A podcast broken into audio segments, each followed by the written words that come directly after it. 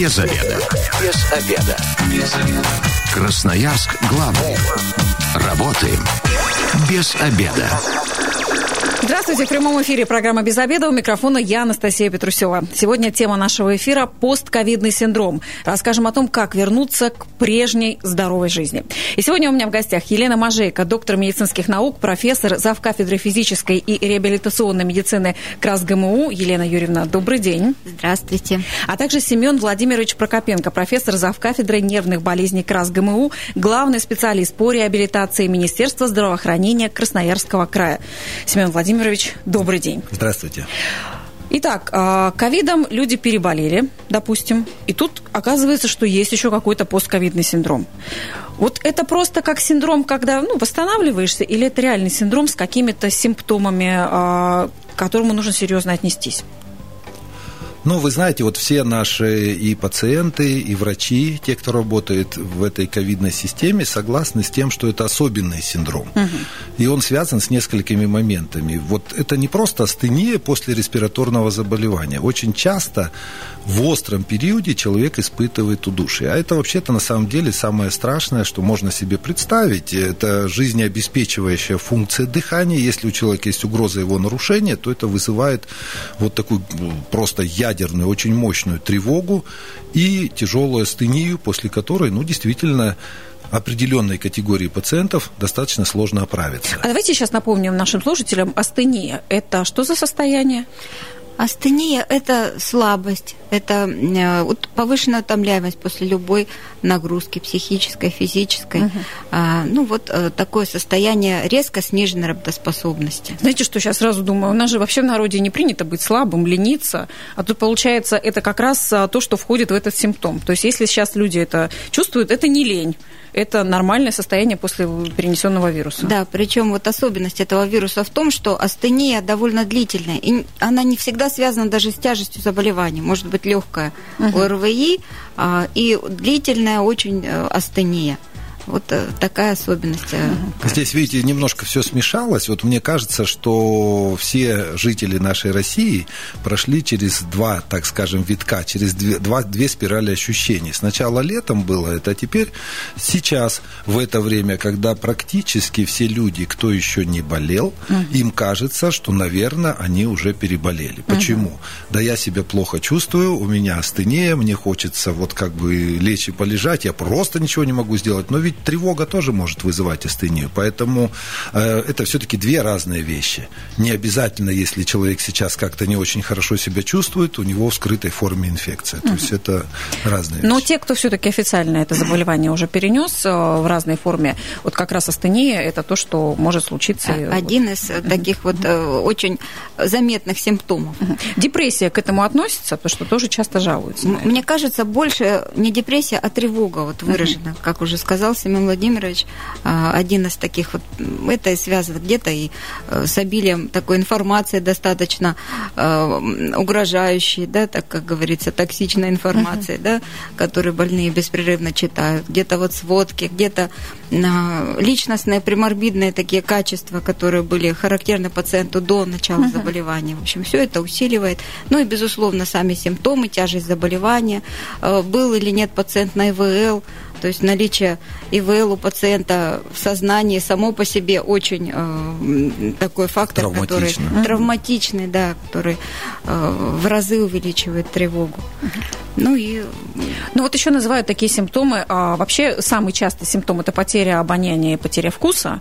А, но ведь он часто с а, излечением не проходит. Вот, э, это тоже как постковидный синдром может считаться, если до сих пор не возвращается полностью, например, обоняние. Ну, в какой-то степени, да, то есть есть разные формы протекания коронавирусной инфекции. Одна из этих форм тогда, когда вирус сначала повреждает рецепторы и обонятельные пути, uh-huh. и тогда человек теряет обоняние. Часто это сопровождается с выраженной головной болью, uh-huh. и не всегда при этом может быть именно пневмония, да, то есть вот такая вот нейроформа через три месяца обычно обоняние возвращается, но на самом деле только сейчас мы все, как население, поняли, насколько это дискомфортный синдром, насколько обоняние имеет огромную роль в нашей жизни. Елена Юрьевна может подтвердить это, как человек, как имеющий эту проблему. И все мои знакомые, врачи и друзья, те, кто переболел, они шутками, женщины говорят, наконец-то я стала узнавать э, знакомые духи по запаху, но mm-hmm. на самом деле это раздражает очень сильно людей.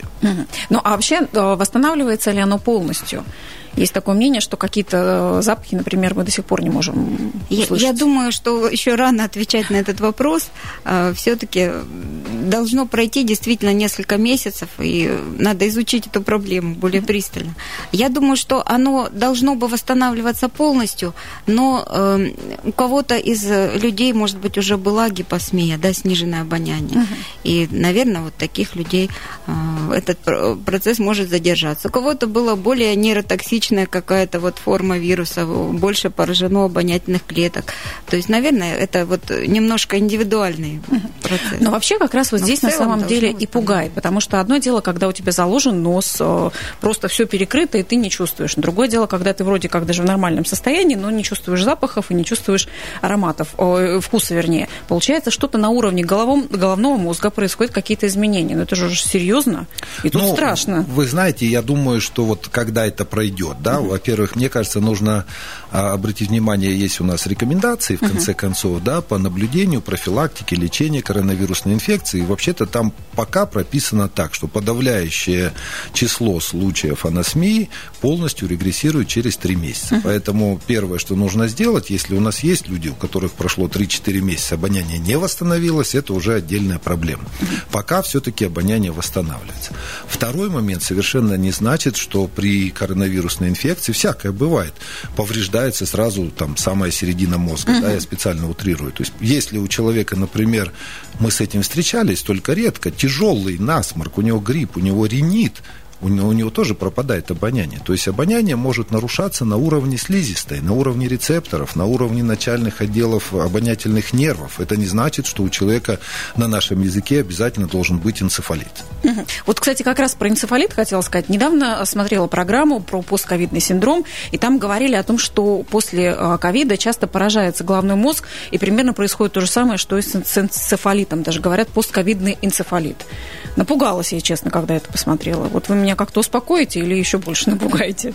Ну, вот вы знаете, я думаю, что вот все осложнения э, коронавирусной инфекции, кроме пневмонии угу. и вот ну, нарушения ну, обоняния, да. астении, да, что встречается чаще всего, я бы не думал, что они встречаются намного чаще, чем э, все-таки неврологические осложнения после перенесенного гриппа. Постгриппозный mm есть, энцефалит, постгриппозный есть, менингит, да, то есть это не на первом месте. Если мы вот специально разговариваем с нашими коллегами, наши кафедральные сотрудники работают на пике ситуации в коронавирусной инфекции, и вот в краевой больнице они говорят, да, у нас вот сейчас находится на лечении два случая пациентов, которых перенесли коронавирусную инфекцию, и теперь у них поражение нервной системы. Это есть, но это не значит, что так будет в огромном числе случаев. Это несравнимо ни с пневмонией, ни с какими-то другими проявлениями. Мне кажется, я знаю, какую публикацию вы имеете в виду. Она, в общем, так сразу бросается в глаза по постковидному синдрому. Но я вот читала, и я не согласна о том, что это в 100% случаев э, поражения нервной системы, воспалительного характера, что в 100% случаев это э, тромботические осложнения. Uh-huh. Да, есть в патогенезе такие элементы, но это осложнение и, можно сказать, редкое. Uh-huh. Но вот вы сейчас говорили про пневмонию. А пневмония – это такой а, часто сопутствует как раз ковиду. То есть, если вдруг она случилась, и двухсторонняя, с большим поражением легких, то тогда все-таки стоит на это обратить внимание, что, может быть, что-то голову лишний раз проверить, так скажем, ну, если совсем уже примитивно. Ну, никто не против, э, голову всегда нужно проверять, но вопрос в том, как это сделать. В условиях пневмонии, зачем, да, то есть у человека есть ну, давайте себе представим ситуацию. У человека есть температура, у него есть кашель, у него есть признаки, может быть, даже одышки, у него слабость, иногда это сильнейшие э, мышечные боли, как жалу, жаловались мне вот мои коллеги и друзья, э, тяжелейшая астения, 10 метров он действительно пройдет, ему нужно отдохнуть. Я не думаю, что в этот момент он готов к решению каких-то интеллектуальных задач. Ну, в этот задач. момент точно. В этот момент точно. Когда человек выздоравливает, у нас был такой период, когда вот, э, так скажем, ядро нашей кафедры, которая вот находится там на нашей клинической базе, у нас работало два человека, я и мой завуч. Потом и завуч ушла на больничный. Ну, часть людей вышла, оказалась другая инфекция и так далее. Но все, кто переболел, они, конечно, говорят, вы знаете, ну, мне трудно быть также на пике э, когнитивного, так скажем, э, взлета. Я действительно плохо понимаю, у меня действительно затруднение реакции. Но это вообще-то у нас укладывается э, в термин нарушение концентрации внимания. И сопутствует вот именно астении, то психоастения, да. о чем говорила Елена Юрьевна. Нет органического на нашем языке, то есть очагового поражения вещества мозга, как правило. Человек устает, у него возникает астения. Он э, с, думает, концентрирует внимание медленнее и хуже, чем раньше. Uh-huh. Но это проходит. Потому что я перенесла ковид как раз э, в начале ноября, э, и тоже ощущаю, что я подтормаживаю. Э, какие-то реакции у меня явно медленнее, что-то я могу забыть, где-то я вообще по-другому реагирую. Но вот если так посмотреть, все намного медленнее происходит. Но то вот есть это как, вот как раз тот самый Мы как профессионалы процесс. этого не ощущаем. Замечаем. Смотрим сейчас. на вас, не ощущаем это. Спасибо. Восстанавливаю, значит. А вот сейчас женский очень вопрос про постковидный синдром. Волосы выпадают. Ну как это вообще совсем связано? И причем здесь волосы? И чего же они сыпятся-то? Ну, э, я слышала про такие симптомы, действительно присутствуют.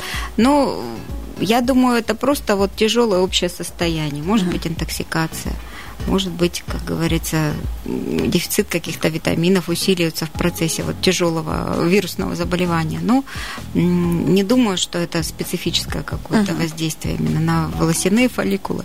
Скорее всего, вот как тяжесть общего состояния. Uh-huh. Но опять же, вот то, что мы говорим, вопросы, которые я задаю, понятно, мою тревогу, даже несмотря на то, что я переболела, и вроде бы как фу, самое страшное, хочется верить, что позади. Но все равно есть тревога, все равно есть страх. И вот как вообще работать с пациентами вот с этой стороны? Ну, как-то успокоить людей, чтобы...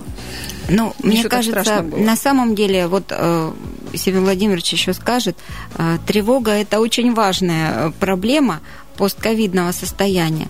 И не только одного человека, но и, наверное, всего общества и населения да, Земли. И, наверное, с тревогой действительно нужно бороться, и в первую очередь информацией, да, доступностью этой информации, вот о чем еще, может быть, мы скажем позднее. Информация, казалось бы, сейчас из всех чайников она идет. Здесь, знаете, вот есть такие очень важные моменты. У нас тоже сейчас серия вебинаров проходит, uh-huh. дистанционных конференций. Кстати, если будет интересно, я пользуюсь случаем, приглашаю вас и слушателей. Пятница и суббота, 11-12 декабря у нас будет межрегиональная очень большая дистанционная конференция, посвященная 90-летию нашего учителя любимого Вячеслава Александровича Руднева. Это наш наш, так сказать, предыдущий заведующий кафедрой, uh-huh. он здравствует сейчас, и вот мы проводим такую конференцию. Там будет много вопросов, в том числе и по астении, и по ковиду и так далее.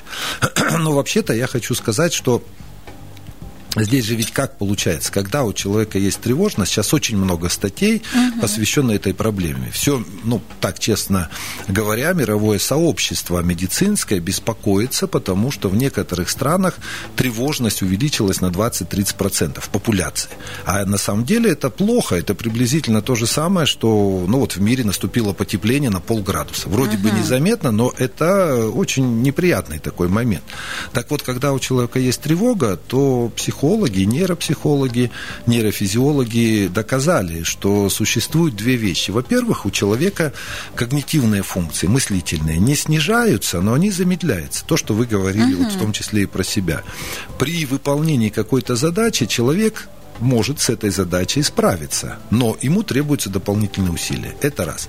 И второй момент. Мозг устроен таким образом, что он как бы выхватывает самые неприятные, самые тревожные моменты. То, на что человек не обратил бы внимания раньше, сейчас он увидел строчку, и тут у него uh-huh. и концентрация внимания. Посмотрите, как все плохо, как все грязно, как все страшно. Да? То есть мозг вылавливает эти, эту негативную информацию автоматически в состоянии тревоги. Вот этом, этим, конечно, она опасна. Что сейчас сейчас тогда перестать людям а, читать, а, смотреть или читать что-то определенное? Ну, закрыться же все равно невозможно. Действительно, этот ковид, он везде сейчас, отовсюду. я бы советовала э, заняться физической активностью, uh-huh. э, циклическими аэробными упражнениями, гимнастикой, наконец, ЛФК, больше гулять, да, то есть вот перевести, так сказать, в движение то есть, чтобы больше событий происходило как бы в реальной жизни, чем в виртуальной у человека. Угу. Вот нам это... коллега советует пить ромашковый чай. Ну, может быть, и чай пить, если нет аллергии на ромашку. Это тоже можно. Кому-то могут потребоваться и медикаментозные противотревожные средства, если человек изначально был э, уровень тревоги требовал, угу. так сказать. Ну, что иногда даже до паранойи доходит у людей. Безусловно, да. Какому-то э, количеству людей необходимо это. Какому-то количеству людей, наверное, большое большому, а может быть и всем, стоит эм, изучить методы э, просто диафрагмального дыхания. Для того, они тоже подавляют тревогу. А вы сможете это показать? Конечно. Вот отлично. Сейчас мы уходим на, дор... на рекламу и дорожную службу, вернемся в студию, и вы как раз расскажете про эти упражнения и даже покажете. Оставайтесь с нами. Без обеда. Зато в курсе. Итак, возвращаемся в эфир. Сегодня говорим о постковидном синдроме, о том, как вернуться к прежней здоровой жизни. Сегодня у меня в гостях Елена Мажейко, доктор медицинских наук, профессор, завкафедры физической и реабилитационной медицины КРАС-ГМУ, и Семен Прокопенко, профессор, завкафедры нервных болезней КРАС-ГМУ, главный специалист по реабилитации Министерства здравоохранения Красноярского края. А до ухода на дорожную службу мы как раз с вами затронули тему дыхательной гимнастики. Но вот вроде легкие – это то, что в первую очередь поражается при ковиде. Совершенно верно. А, ну, я думаю, будет достаточно просто освоить самое простое, самую простую статическую такую гимнастику, а, которая называется диафрагмальное дыхание, uh-huh. дыхание животом. То есть она может помочь и если вы уже заболели, uh-huh. для того, чтобы увеличить вентиляцию легких и таким образом насыщение кислородом. Uh-huh. Она может помочь, если вы тревожитесь тоже. Угу. Да. Ну и, в общем-то, в массе других ситуаций. То Поэтому... есть, даже в качестве профилактики, если вы не болеете еще, э, да, тоже ну, как-то себя... Вы, вы, может быть, э, слышали такую фразу, когда ребенок или просто человек плачет, встревожен, в истерике, он хватает воздух, как рыба, да? Что угу. это значит? Это значит, что он дышит верхушками легких, у него нет полноценного дыхания, и человек, находящийся в панической атаке, может загнать себя в гипоксию без всякой инфекции. Поэтому угу. вот то, о чем говорит Елена Елена Юрьевна, чрезвычайно важно. Дышим всегда. животом. Дышим животом. Чтобы проще почувствовать, как это сделать, потому что мы, взрослые, во многом разучаемся дышать животом, но женщины, потому что живот у них иногда бывает то беременный, то uh-huh. еще что-то. Ну и втягивать же Да, мужчины, э, кроме того, может быть какое-то утягивающее, да, вот э, что тоже мешает э, движению живота,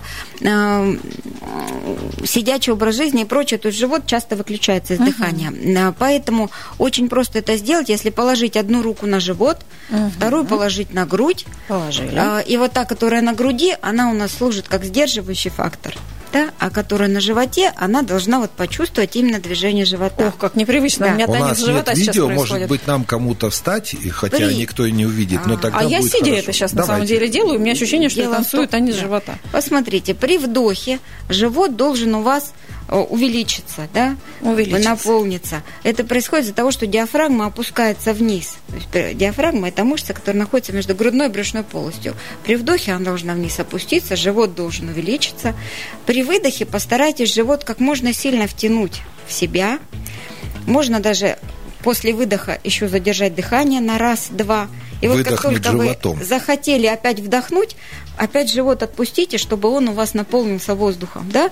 Слушайте, вот какие удивительные таким образом, ощущения. Да, на раз, два, три вдыхаем, на раз, два, три, четыре выдыхаем, раз, два, задерживаем дыхание и опять вдыхаем. Угу. Да, то есть вот э, такое простое э, движение может помочь, э, чтобы заработал живот во время дыхания. Нужно так Свой всегда дышать, стараться? Дыхания. Или как-то вот... Э, Нет, не обязательно это делать всегда, но тогда, когда вы э, болеете, можно 5-8 раз в течение суток угу. вот подходить к этому дыханию. Если вы почувствовали какие-то непривычные ощущения или закружилась голова, можно э, сделать 2-3 таких э, цикла дыхательных и дальше э, дышать как обычно. Угу. Потом опять вернуться к этому. Это можно делать лежа, Это можно делать, положив на живот книгу, так угу. вот, чтобы, чтобы почувствовать, да, как вот а, живот опускается и поднимается.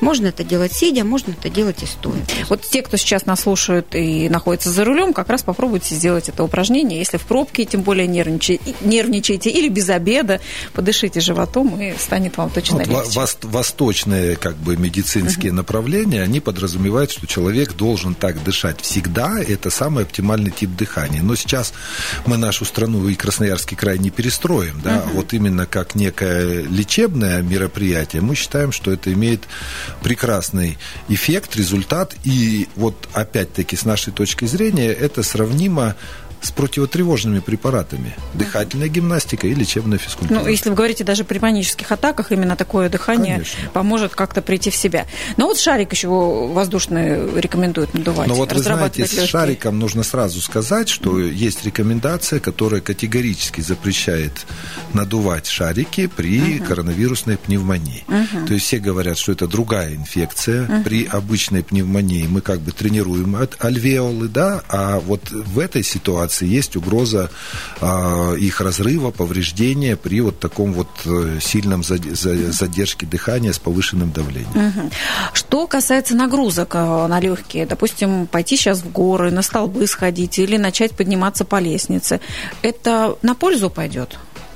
Физическая активность, она на пользу, если она систематическая, не стрессовая, как говорится, и если она постепенно нарастает. А как понять не стрессовый? Ну вот сходить на столбы, допустим, ты устанешь, там тоже будет стресс. Нет, я имею в виду, э, если э, необычную для себя нагрузку выполнять, можно ослабить организм, а не тренировать его. Угу. То есть для того, чтобы натренировать, увеличить как бы некий резерв, необходимо ступень, ступенеобразное нарастание нагрузки, так сказать, лучше под контролем инструктора.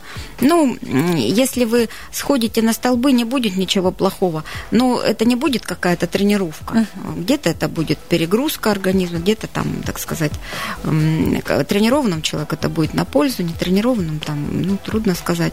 Поэтому... А, ну, а просто прогулки, если а спокойным прогулки, шагом безусловно, каждый день гулять? Прогулки, а, дышать свежим воздухом, проветривать часто помещения, это, безусловно, будет на пользу. Я uh-huh. бы, знаете, как вот посоветовал uh-huh. изменить свой двигательный режим на 10-15 15%.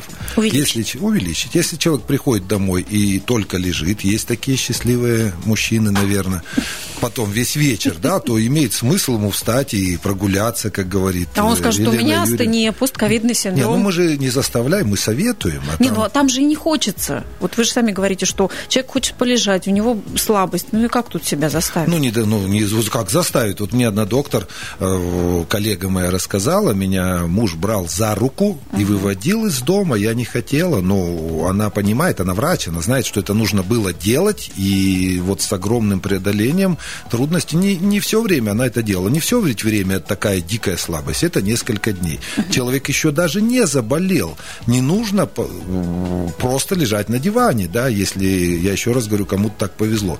То есть каждый человек, мы бы посоветовали увеличить его двигательную нагрузку на 10-15%. Не нужно рекорды какие-то бить, да, не нужно повреждать себе колени, растягивать связки и так далее. Но если вы будете двигаться чуть больше, чем обычно, а кто-то, например, дает себе на нагрузку. Да ради бога, сходите на столбы, там подтягивайтесь, uh-huh. все, что вам удобно и комфортно. Плюс еще дыхание, которое точно вам не повредит. Uh-huh. Прогулки самый лучший способ себя поддержать и вывести из этого состояния. Ну, менее такой травматичный, uh-huh. так сказать. Да, да. И, и не такой сложный. Мне кажется, организовать это точно практически все могут. Но все-таки, если говорить о реабилитации, вот э, люди в разных формах переболели ковидом, естественно, слабое состояние. Еще вот э, по себе могу сказать, до сих, до сих пор крепит голос голос, а что-то постоянно хочется откашлять, а где-то голос садится. Что вообще входит вот в эту программу реабилитации? И есть ли она вообще? Или вот как-то лечись уже дома сам? А, у нас в Красноярске реабилитация пациентов, перенесших а, ковид, перенесших пневмонию, существует для тяжелых пациентов на втором этапе. Этим занимается краевая клиническая больница, когда тяжелых пациентов после этапа вот острого лечения, да, в остром периоде, переводят на второй этап туда же, в другое отделение. Я бы где... сказал, это уникальное да. учреждение в этом угу. смысле. Самые современные технологии они используют для тяжелой категории больных, которые угу. уже перенесли тяжелую пневмонию. Угу. Да. И э, для более легких пациентов, которые выписались, так сказать, могут ходить своими ногами, э, но сохраняются у них симптомы слабости, одышки, э, снижения работоспособности, они могут пройти реабилитацию в профессорской клинике. Э, это тоже реабилитация в рамках ОМС, то есть по полису. Uh-huh где им предоставляется комплекс э, мероприятий. Во-первых, обучают их э, дыхательной гимнастике, uh-huh. да, там с этапным нарастанием нагрузки. Э, физиопроцедура там проводится, массаж грудной клетки. Э, кому нужна, э, значит, коррекция нутритивного статуса, то есть иногда бывает вот и белковая недостаточность при тяжелых э, формах ковида. Э, рекомендации по питанию и рекомендации, э, если необходимо, то э, там есть еще и психологические. Угу. Психологическая коррекция. А, туда все могут попасть? Или Туда могут попасть пациенты, да, в рамках системы ОМС. Угу. И это пациенты, которые имеют отрицательный, естественно, уже угу. анализ на ковид а, по, по направлению врача из поликлиники, если они не лежали в стационаре. Если они лежали в стационаре, то направительным документом может быть сама выписка из mm стационара, где они лечили пневмонию. Вот, вот я у меня как раз такая добавить, выписка есть, да, то есть я уже подхожу. Да, подходите. Mm-hmm. Тут же видите, какая ситуация. Ну вот э, Елена Юрьевна, она и не то чтобы разрабатывала, но она выбирала самые лучшие упражнения, рекомендации для, как специалист по, по физической реабилитационной медицине для восстановления. Но здесь есть еще один момент. Сразу возникает закономерный вопрос, что такое профессорская клиника, uh-huh. которая может принять не более 60 человек, даже работая в три смены, uh-huh. и, что, и что такое количество людей, которые нуждаются в этом. Да? То есть если говорить об очных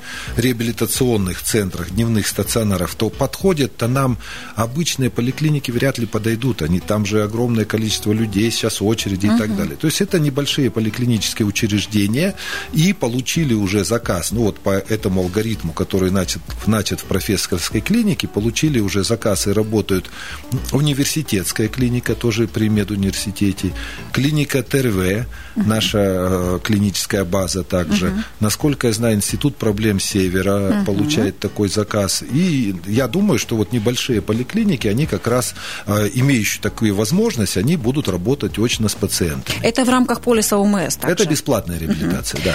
И то есть достаточно либо выписки от, э, из стационара, либо направления от терапевта, чтобы... Это как проходится? Это какое-то время для этого требуется? Нужно уйти там на больничный или просто несколько часов в день?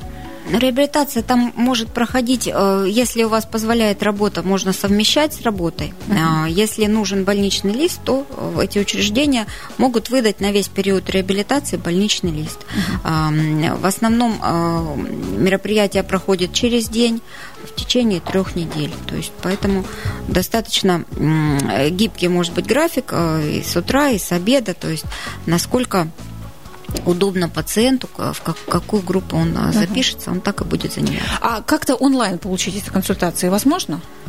Возможно, да. В профессорской клинике, в частности, организована такая услуга телеконсультирования. Можно проконсультироваться со специалистами, реабилитологами и по нейрореабилитации, и по ковидной реабилитации. Ну и кроме того, вот Семен Владимирович, э, наверное, скажет, уже в скором времени будет также а, начата а, услуга по дистанционной реабилитации вот этих же пациентов. Угу. А у меня вот последний заключительный вопрос вопрос. В, в рамках этой реабилитации как раз можно понять вообще, что с твоим организмом после перенесенного ковида? А тут выпустили из больницы. Когда ты до терапевта дойдешь, неизвестно. Но там хотя бы посмотрят, скажут вообще, как ты. Ну, вы знаете, мы же все много говорим об этом, и периодически для нас это становится неожиданно, uh что мы живем в новой реальности. Это не только ковид, это дистанционное общение, uh да, это э, всего огромное количество совещаний, принятия решений без очного контакта между людьми. И поэтому в том числе, поэтому мы, и население, и в какой-то степени медики оказались не готовы. Я не могу посмотреть врачу в глаза, да, я не могу ему пожаловаться, что же такое творится. На самом деле очень много сделать можно дистанционно. И вот uh-huh. сейчас системно и Министерство здравоохранения, медуниверситет подключился, так сказать, на 100%, а, организовали, организовывает возможность дистанционного общения, Skype, там, пожалуйста, Viber, WhatsApp, систему дистанционного консультирования, ты видишь человека, ты видишь пациента платные, бесплатные, какие угодно. И в том числе вот э, у нас коллектив нашей кафедры, университет, Министерство здравоохранения несколько месяцев готовили систему дистанционной реабилитации при любых заболеваниях, в том числе и после ковида. Начиная с, вот как нас заверили, со следующей недели, э, в самое ближайшее время в программе обязательного медицинского страхования каждый житель Красноярского края, если у него есть интернет, он может записаться, встретиться, получить программу реабилитации и наблюдаться дистанционно. Это очень Вот важно. как. В этом году мы узнали не только слово ковид, но еще и про телемедицину все узнали. Точно в прошлом году про это никто не слышал.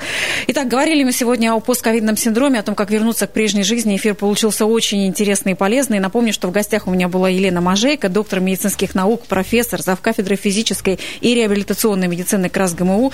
Елена Юрьевна, спасибо вам большое. А спасибо. А также Семен Прокопенко, профессор завкафедры нервных болезней КРАС ГМУ, главный специалист по реабилитации Министерства здравоохранения Красноярского края. Семен Владимирович, спасибо вам спасибо огромное. Вам. Ну что ж, завтра в программе «Без обеда» мы обсудим, как укрепить иммунитет и защититься от инфекций. Но если вы, как и мы, были без обеда, провели этот обеденный перерыв без обеда, не забывайте, без обеда, зато в курсе. Без обеда. Без обеда. Без обеда. Красноярск главный. Работаем без обеда.